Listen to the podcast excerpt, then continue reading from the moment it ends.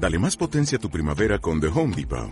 Obtén una potencia similar a la de la gasolina para poder recortar y soplar con el sistema OnePlus de 18 voltios de Ryobi desde solo 89 dólares. Potencia para podar un tercio de un acre con una carga. Potencia para recortar el césped que dura hasta dos horas. Y fuerza de soplado de 110 millas por hora. Todo con una batería intercambiable. Llévate el sistema inalámbrico OnePlus de 18 voltios de Ryobi. Solo en The Home Depot. Haces más. Logras más. Hola, ¿qué tal? ¿Qué tal? Muy buenas tardes. Ya estamos en nueva semana, Centro Urbano Home. Y hoy vamos a platicar de muchos temas importantes porque tenemos como invitado a Sergio Leal, que es el presidente ejecutivo de Vinte. Querido Sergio, ¿cómo estás? Hola, Horacio, ¿cómo estás? ¿Cómo están todos por allá?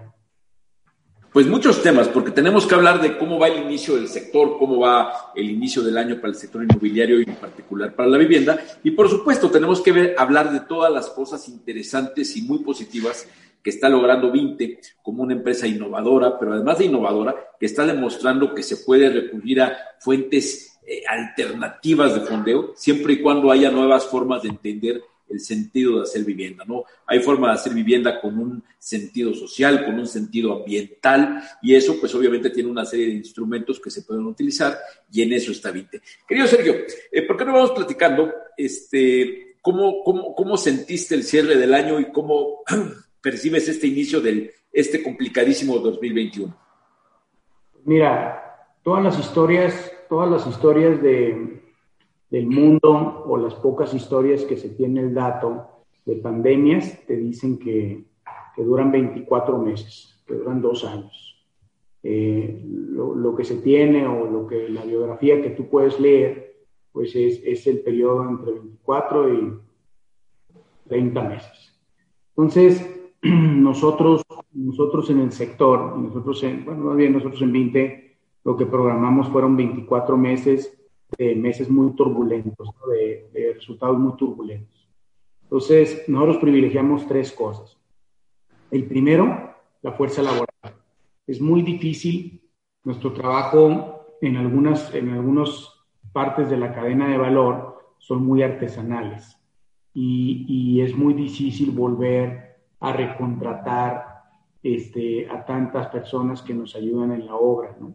Entonces privilegiamos que, que, que pudiéramos dispensar del la menos mano de obra posible. La segunda es generar flujo efectivo y la tercera es tener líneas de crédito eh, vigentes sin problemas. En el, 20, en el 20 realmente creo que cumplimos con las tres creo que cumplimos y estamos, estábamos listos el 3 de junio para volver a reiniciar obras, que fue cuando se levantó aquel famoso semáforo rojo y la Secretaría del Trabajo pidió permiso de volver a avanzar. Nosotros fuimos de los privilegiados del, del 4 o 5% que, que les dieron la solicitud para volver a, a empezar. Y, y, vimos un 2020, eh, por cuestiones públicas, pues no puedo hablar mucho del tema, pero pues en línea con lo que teníamos pensado en abril y mayo, que era eh, un crecimiento prácticamente cero, pero no un, no, no un decrecimiento.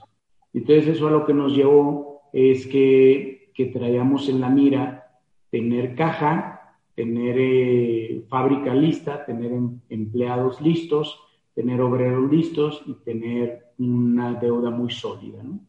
Eh, creo que cumplimos con esos y vemos un 2021 muy complicado en, la, en, el primer tri, en el primer semestre, porque ya realmente te estás dando cuenta que ya hay gente que se quedó sin trabajo y también hay gente que se sigue contaminando y que tenemos niveles de contaminación pues, como los de marzo y abril.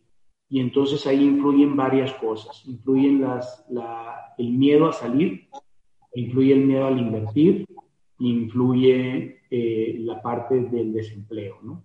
Entonces, todos aquellos, pues, industrias como, como los restaurantes, como las aerolíneas, como los, lo, la parte de los hospitales, la parte de las cirugías plásticas, la parte de, de todos estos temas turísticos, eh, tiendas departamentales, eh, boutiques, todo esto se vio muy afectado. Pero por la otra mano, pues tienes a, a, la, a la parte de laboratorios, la parte de, de, los, de las mercancías como Walmart, este, todos estos, estos eh, supermercados pues que, están, que siguen operando. ¿no? Entonces, eh, creemos que podemos seguir ofreciendo conjuntos urbanos sustentables, pero sí vemos un semestre complicado y vemos un, semestre, un segundo semestre mucho más halagüeño, ¿no? Entonces, traemos la perspectiva muy similar a la del año pasado. Ahora, dentro de los retos del sector, pareciera que la demanda, comentábamos antes de empezar la charla ya eh, conectados a las redes, eh, pareciera que, la demanda está relativamente estable. Obviamente puede haber sobresaltos por gente que se siga contagiando, por gente que llegue a perder el empleo. Obviamente no hay una certeza total. Sin embargo, la demanda pareciera que está sólida.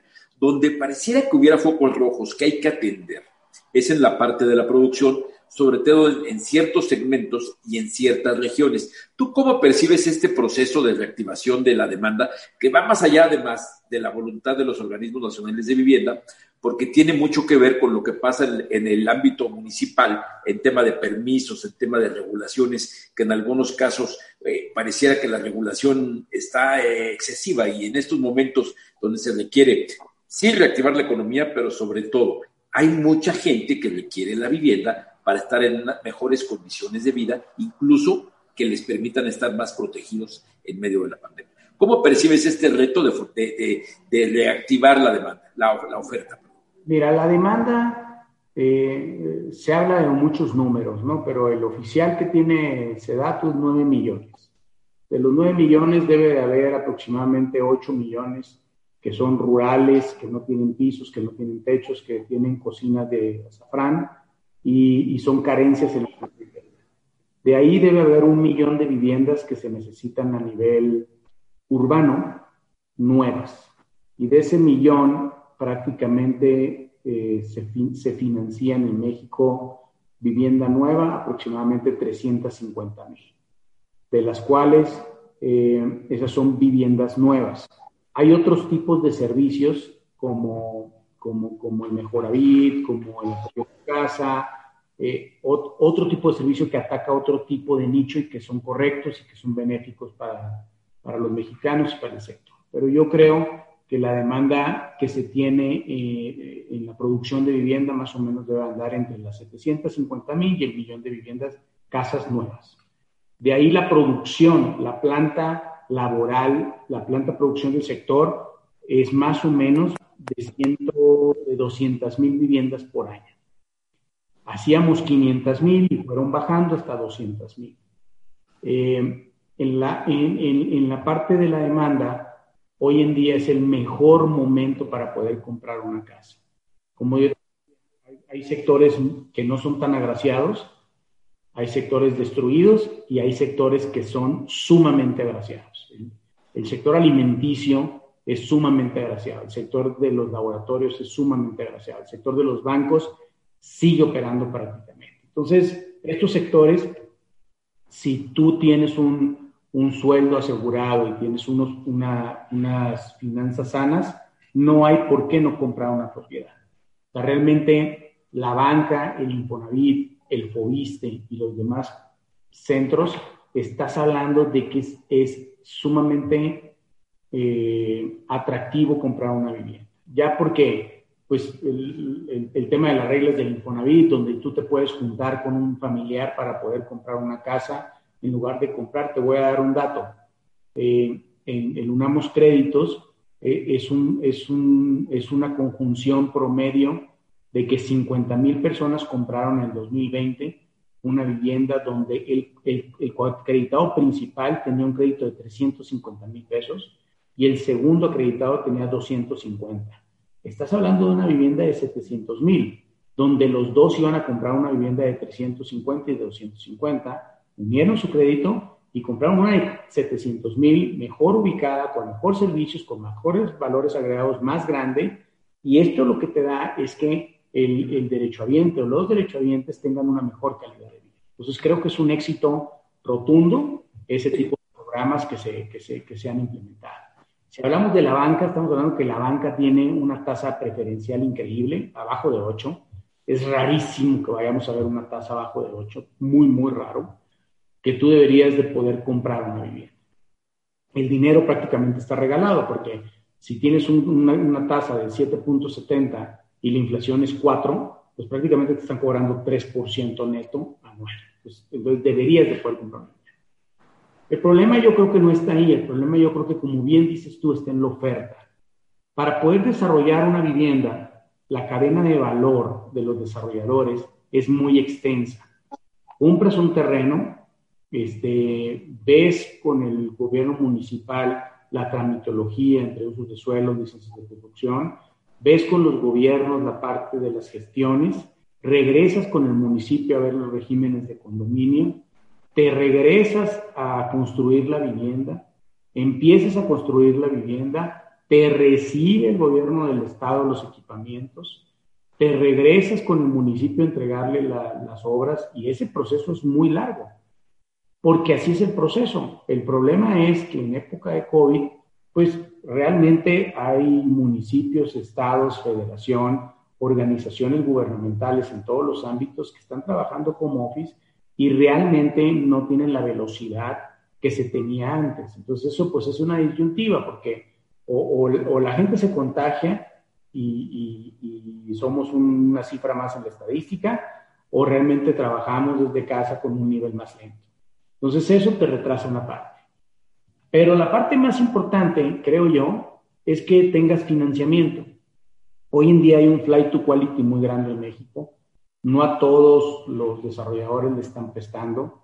Eh, la sociedad hipotecaria realmente está prestando eh, bien, pero le está prestando a los desarrolladores sólidos. Y, y, pues quieras o no, hay desarrolladores que no están tan sólidos y bueno, pues esos realmente dejan de producir.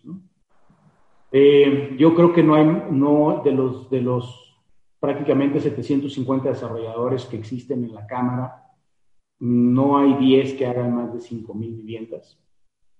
O sea, no existen 10 y los otros 740 pues oscilan entre las, las 1.000, 2.000 y 500 y 50 y todas esas, esas eh, desarrolladoras en México suman empleos, suman este, inversión, suman este, prácticamente cadena productiva. Entonces, creo yo que hay dos disyuntivas. La parte de la tramitología, que debería ser un poquito más accesible en la parte gubernamental, municipios, estados, y la parte de financiamiento. Con esos dos, creo que los desarrolladores podríamos seguir generando vivienda y poder seguir eh, generando economía en México y empleos. ¿no?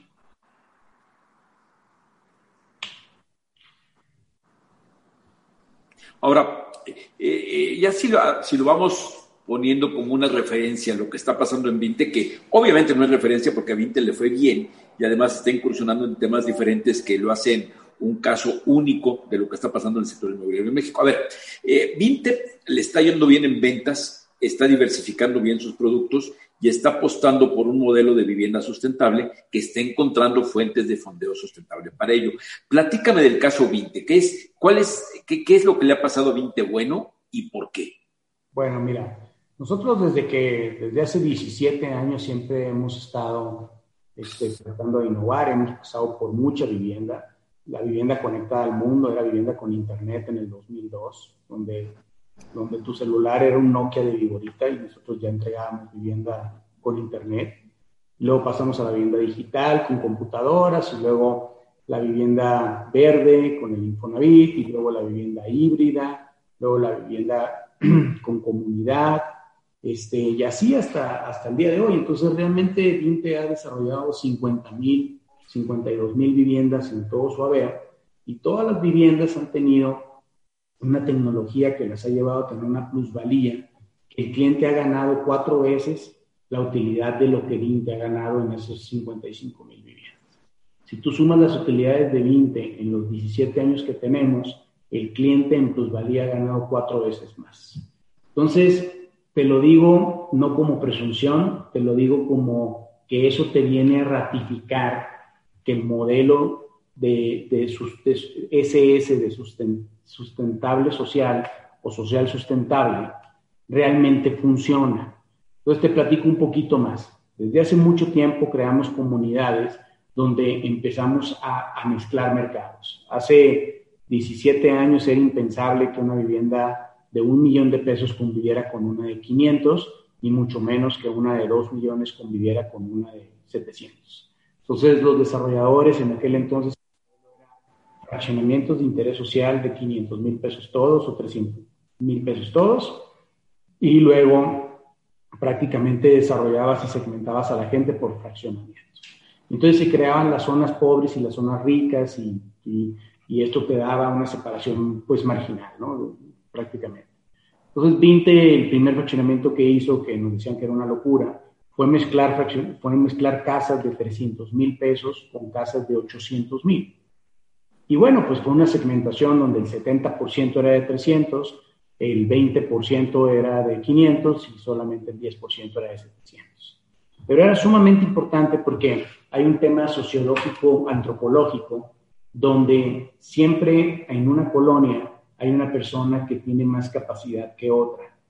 Y entonces esto te empieza a señalar que en ese ámbito tú vives en la casa grande y a lo mejor otros viven en la casa chica.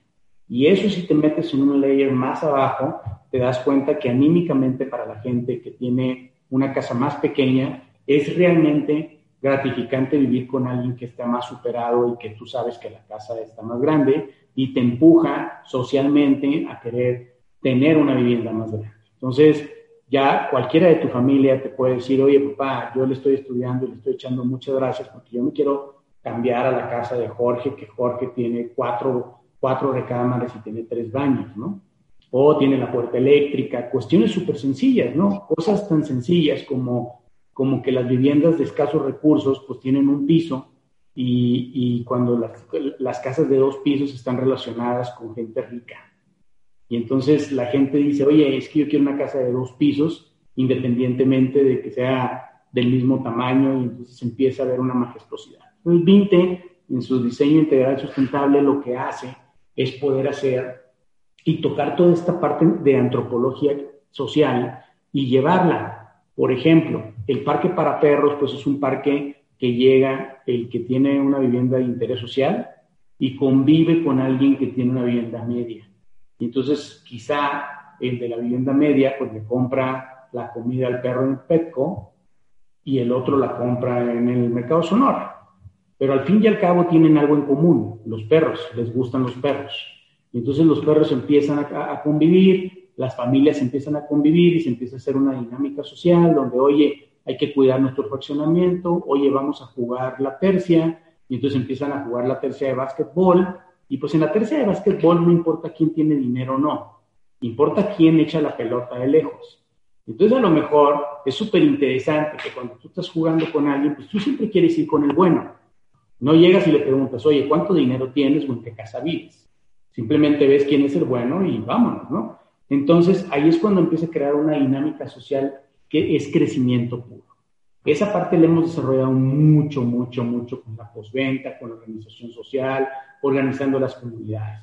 Y está, está comprobado por un estudio de PricewaterhouseCoopers que le hizo al Banco Alemán, donde las familias en un desarrollo de 20 tienen un crecimiento social mucho más grande que cuando tú pones un fraccionamiento de una sola tipología o de un solo precio. Y luego, por el otro lado, pues en el mismo diseño integral sustentable lo que tratas de hacer es hacer un tipo de vivienda que, que cuide el medio ambiente, que tenga sustentabilidad, que esté en la parte de los, de los, de, los ODS de la, de la ONU Habitat y empieces a encuadrar el tema, ¿no?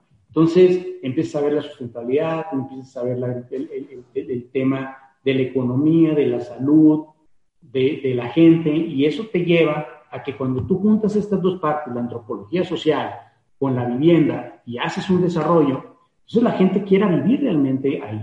Y entonces eso te hace que la gente quizás te pague más. Yo, yo te puedo asegurar que nosotros no somos los más baratos del mercado. Inclusive te puedo decir que en algunas plazas somos los más los que las casas tienen mayor valor. No más que la gente tiene mayor utilidad y mayor plusvalía por su vivienda. Y entonces cuando tú tienes mayor utilidad y mayor plusvalía, la gente trata de invertir en una vivienda, aunque esté un poquito más cara y tenga un mayor valor, prefiere porque sabe que al paso de los años va a subir su crecimiento. Pongo un ejemplo, la primera vivienda que, que vendimos hace 17 años, hoy en día tiene tres veces su valor. Tres veces. Entonces se pagó su hipoteca y se pagó todo. ¿no? Entonces eso eh, pareciera que si yo te lo platico a ti o te lo platico a los auditorios, pues realmente te volteas y me dices, oye, nomás que necesitamos hacer vivienda, ¿no? Pero para los europeos, para los coreanos, para los chinos, para Estados Unidos, para el Banco Mundial, no es algo sencillo, ¿no? Entonces, cuando yo platicaba, cuando un domingo platicaba en Abu Dhabi, que, fue a la, reunión de la ONU, platicaba cómo se hacían viviendas de prácticamente 60 metros cuadrados, 62 metros cuadrados, con un valor de 25 mil euros, pues realmente la gente no lo creía, porque 25 mil euros en Bélgica te venden un cuarto de 2 por 2, 2 por 2. Estoy hablando de un cuarto de una oficinita y eso es lo que vale, ¿no? Pues dicen, no, pues no creo. Y, aparte tienen parques, y aparte, no, no, no, yo creo que ustedes están locos.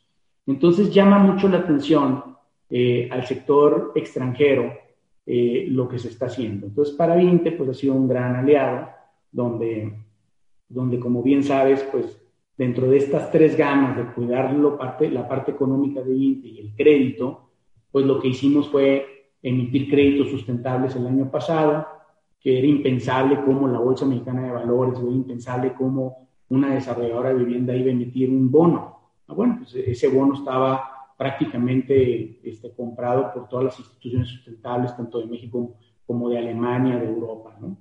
Y luego también, pues la parte de Bélgica este, tuvo a bien, eh, después de, todo lo que se dio en Abu Dhabi, tuvo a bien a, hacer una oferta pública por el, en Dinamarca, perdón, por el 6.6% de 20, que se concretó prácticamente a finales de año, algo increíble porque todavía el 28 de diciembre andábamos viendo si, si a 20 le convenía o no, Entonces ellos compraron el 6.6% de 20, es cosa rara, ¿no? En el 2020, donde te comento, nunca vinieron, todo fue por Zoom, algo increíble, increíble. Todo el due diligence sí duró nueve meses, comúnmente los, los, los due diligence duran seis, pero bueno, pues este duró nueve, pero por Zoom, ¿no? Algo increíble. Y, y, por ejemplo, una grata sorpresa, ahorita empezando el año, este, a finales de año nos habló el banco coreano, que es un banco sumamente interesante porque dices tú, ¿qué andas haciendo en Corea del Sur? ¿no? Bueno, pues el banco, el banco que se llama KEB, KEP, es un banco que, que financia empresas coreanas en México como la Kia en Monterrey, este, Samsung, y nunca había dado un crédito a una empresa mexicana bueno, pues nos dio una línea sin, con cero garantías eh, pequeña, de 70 millones de pesos, muy pequeña para nosotros, pero bueno, es, es, es abrir un folder en Corea del Sur, ¿no? Una tasa muy, muy atractiva. Y, y eso lo que nos has hecho es que por enfrente va todo lo que te estoy platicando de los productos sustentables, donde tenemos una familia feliz y donde tenemos una familia que prácticamente tiene un hogar que sabe que va a subir de y eso lo que te lleva es, mira, si tú compras una casa 20, la casa va a subir de valor, eso te lo puedo asegurar. Y entonces, eso es lo que más le gusta a los extranjeros. Y ahorita que el mundo, tanto Europa como Asia, traen tasas negativas, pues estás hablando que nosotros pagarle al, al banco alemán un TIE más 1.90, un TIE más 1.80, estás hablando de que es una locura, ¿no? Porque porque allá te cobran cero tasa, cero, ¿no? Entonces creo que es algo muy importante. A nosotros nos ha estado viendo bien. Eh, tenemos, este, tenemos la parte de las ventas, tenemos la tecnología, tenemos el, el, el, crédito y la sustentabilidad que estamos hablando. Oye, Chico, pero fíjate que eh, aún en medio de las crisis se van construyendo cosas que van a definir el futuro el futuro del país, el futuro del mundo, el futuro de las sociedades, obviamente el futuro de las empresas. Y esto tan sencillo que tú comentas de, a ver, 20 llega, con un modelo que vamos a apostar por la innovación, la tecnología, el impacto ambiental y ahora el, el impacto social. Unes todo eso y es bien sencillo como suena, pero estás definiendo lo que debiera ser el papel de la vivienda ese debiera ser el papel de la vivienda y esa debiera ser la visión que tiene el sector inmobiliario de cara al futuro. Porque ojalá, yo me imagino que, que, que quien esté escuchando dirá que ojalá que en un futuro tengamos casas que generen esa 3% de plusvalía para el acreditado, que, esas casas que representen impacto social, impacto positivo ambiental, que representen eh, todo este tipo de beneficios. ¿Tú cómo percibes esto en cuanto al futuro? Porque el futuro, hemos platicado tú y yo varias veces que cuando el recurso económico se empiece a, a secar, cuando haya menos disposición del recurso convencional, habrá fuentes de recurso verdes, por ejemplo. En el momento que las fuentes verdes empiecen también a tener cierto cierta, cierta límite, habrá espacio siempre y cuando tengas un proyecto de un impacto social. O sea, hay que construir valores agregados, porque la vivienda yo creo que hace mucho dejamos de verla únicamente en función de un número, ¿no? Yo creo que sí, es correcto lo que tú dices y, yo, soy arquitecto y me apasiona realmente la parte urbana y las ciudades, es algo que me apasiona mucho pero pues también soy empresario. Entonces, al fin y al cabo, las políticas gubernamentales, eh, siempre lo he dicho y lo he dicho públicamente, que si México hubiera desarrollado de nuestros antepasados, de planes, realmente la cabeza de la serpiente hubiera cambiado cada seis años. Entonces fuera serpiente, luego seis años coyote, luego seis años jirafa, y luego seis gato, así, porque cada seis años cambia la política gubernamental. Para bien o para mal, eh, como se dice, dentro de la visión de las personas que están eh, sacando una estrategia, pues que algo se hizo bien y algo se hizo mal y hay que atacarlo de diferentes ángulos. El problema es que el sector vivienda o los desarrolladores de vivienda hacemos ciudades o los desarrolladores grandes hacemos ciudades. Un fraccionamiento que puede tener 8 mil viviendas que representan 35 mil familias, que es más que San Felipe, Baja California. O 35 mil familias, pues para que nos demos una idea, son tres plazas de toros llenas, ¿no? Que comen, que tienen luz. Entonces, tienes una gran oportunidad para poder orientar la política de vivienda y poder hacer mejores ciudades. El rezago en México está en muchos ámbitos y yo lo manejo como una flecha donde en la punta está la vivienda nueva y es muy pequeño. Realmente la parte que hacemos son 300 mil viviendas, más que el rezago son 9 millones. Y entonces los del rezago grande siempre ven a la punta a estas 300 mil viviendas. Entonces fíjate qué interesante. Si tú tienes innovación en estas 300 mil viviendas, que es la punta, tú puedes poner el ejemplo para los 9 millones que siguen. Y, y a nosotros nos pasa, cuando compramos un fraccionamiento, comúnmente en, los, en, las ciudades donde estamos, te empiezas a dar cuenta cómo la gente empieza a copiar los colores de las casas, o empieza a ponerle una teja, o empieza a ponerle un alero, haciendo un símil del fraccionamiento nuevo, en cualquier tipo de ciudad. Entonces, quiere decir que la gente está ávida de copiar algo bueno cuando es bueno para sus ojos.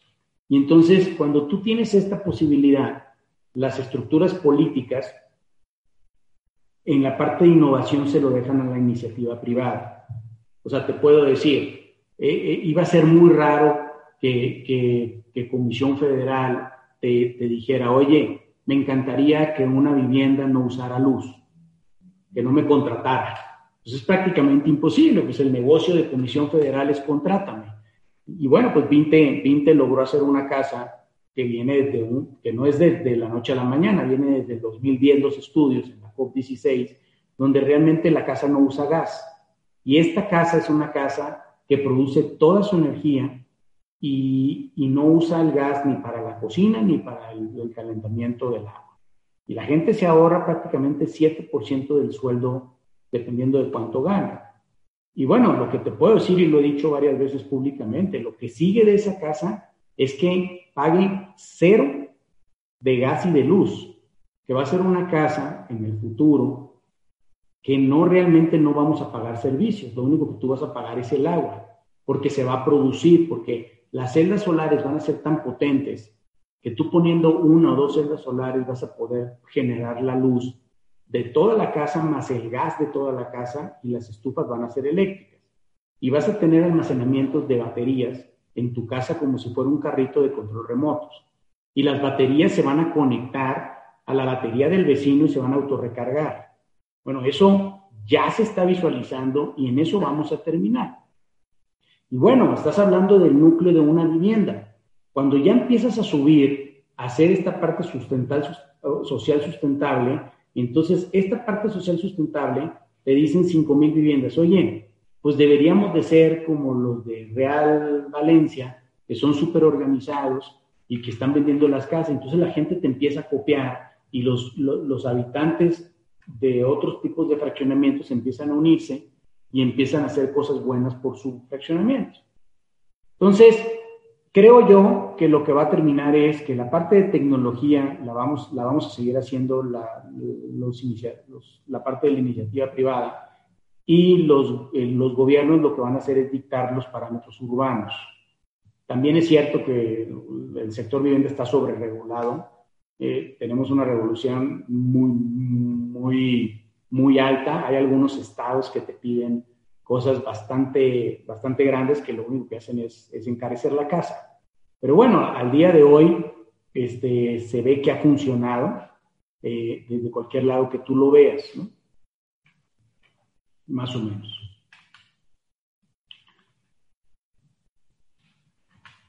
Sería un ejemplo seguir el hecho de que estás hablando de que como arquitecto te apasiona la vivienda, la ciudad, el espacio público, todo eso, pero es bien interesante ver cómo eso es compatible con hacerlo rentable. Porque suena, insisto, suena fácil, pero modelar todo eso con un plan de negocios, con una estructura, pero además con una estructura que pueda ser capaz de entrar al mercado de valores, porque ya, si no es fácil entrarle a hacer viviendas con ese impacto eh, eh, social, ambiental y todo aquello, pues crear además un modelo con la suficiente estructura eh, gobierno corporativo, con la solidez de los números, como para entrar a la bolsa. Platícame, platícame cómo fue eh, esa primera llegada al mercado de valores, cómo fue la colocación de acciones y cuál es el futuro que ves. Me queda claro que en lo que es vivienda vas a seguir con lo verde, con la innovación, con el impacto social. ¿Cuál es el camino en materia de negocio y en materia de negocio inmerso en un sistema financiero? Mira, fíjate que es súper interesante esa historia y ojalá no los aburra y tú me dices cuánto tiempo tenemos porque también me apasiona esta parte. Cuando, cuando empezamos con la vivienda conectada al mundo, teníamos en el 2007 eh, el reto de poder dar vivienda con computadora porque les dábamos internet, pero pues la gente no tenía computadora. Tenía internet, pero no tenía computadora. Eso era una tontería pues, porque es como si tuvieras internet y no tienes computadora. Entonces fuimos tuvimos una alianza con Microsoft, con Intel, y entonces necesitábamos un crédito del Banco Mundial. Y entonces fuimos a ver, Domingo y yo, a los del IFC, para poder sacar un crédito muy blando para la parte de las, de las computadoras y poder financiarlas a muy bajo precio. Para que te des una idea, en aquella época apenas existían unas tiendas que se llamaba T1, no sé si la recordarás, 2007, 2006, 2005 y bueno, el banco, cuando hicimos toda la presentación, le llamó mucho la, la, la, empresa, el Banco Mundial, que en una historia corta este, nos terminó comprando el 10% de 20. Entonces, compra el 10% de 20 y pues nosotros eh, al principio no sabíamos pues cuál era nuestra, cuál iba a ser su aportación. Pero al paso del tiempo nos fue institucionalizando, nos fue practicando, se hizo un gobierno corporativo y bueno, para mí, como bien dices tú, para mí todo era un gasto. Decía yo, oye, es que se gasta en un consejo, se gasta en estar atendiendo a sus señores, se gasta en tener esto, se gasta en tener el otro, y pues realmente eso pudiéramos comprar tierra y hacer vivienda. Pero luego nos dimos cuenta que, por ejemplo, te pongo un ejemplo, en el 2009, en el 2008, cuando ellos entraron, eh, había una reglamentación en México, una contabilidad que se permitía en México que era la, contabilidad del avance de obra. Y esta contabilidad, pues es, es, una contabilidad legal, donde ellos dijeron, no, ustedes se van a normar por normas internacionales, y en esa contabilidad no te permitían esa contabilidad. Entonces estábamos, eh, ahora sí que como la leona de los dos mundos, ¿no? Donde teníamos lo mejor del mundo en cuestión de financiamiento, pero regulados, estábamos sobre regulados porque no estábamos regulados por México, pero también estábamos regulados por Estados Unidos. Entonces era, era, era atender a dos jefes, ¿no? Y entonces, después de que vino el cambio eh, en el 2008 con la parte de, las hipotecas, pues se dejó de hacer esa práctica a nivel mundial y bueno, metió en muchos problemas este intercambio del avance de obra. Entonces, esa, fue cuando a mí me cayó el 20 y yo digo, oye, pues fíjate que sí sirve que, que, te empiecen a, a, poner un poquito ya más, más, este, más institucional. Entonces hicimos todo un tema institucional muy fuerte, sacamos nuestro primer bono en el 2009-2010 y de ahí sacamos como 10, sacamos como unos 3, 4 bonos de deuda y fuimos caminando paso a paso. Poníamos una escalera decíamos, la, escanel, la escalera pues es el, el Follow One en Nueva York.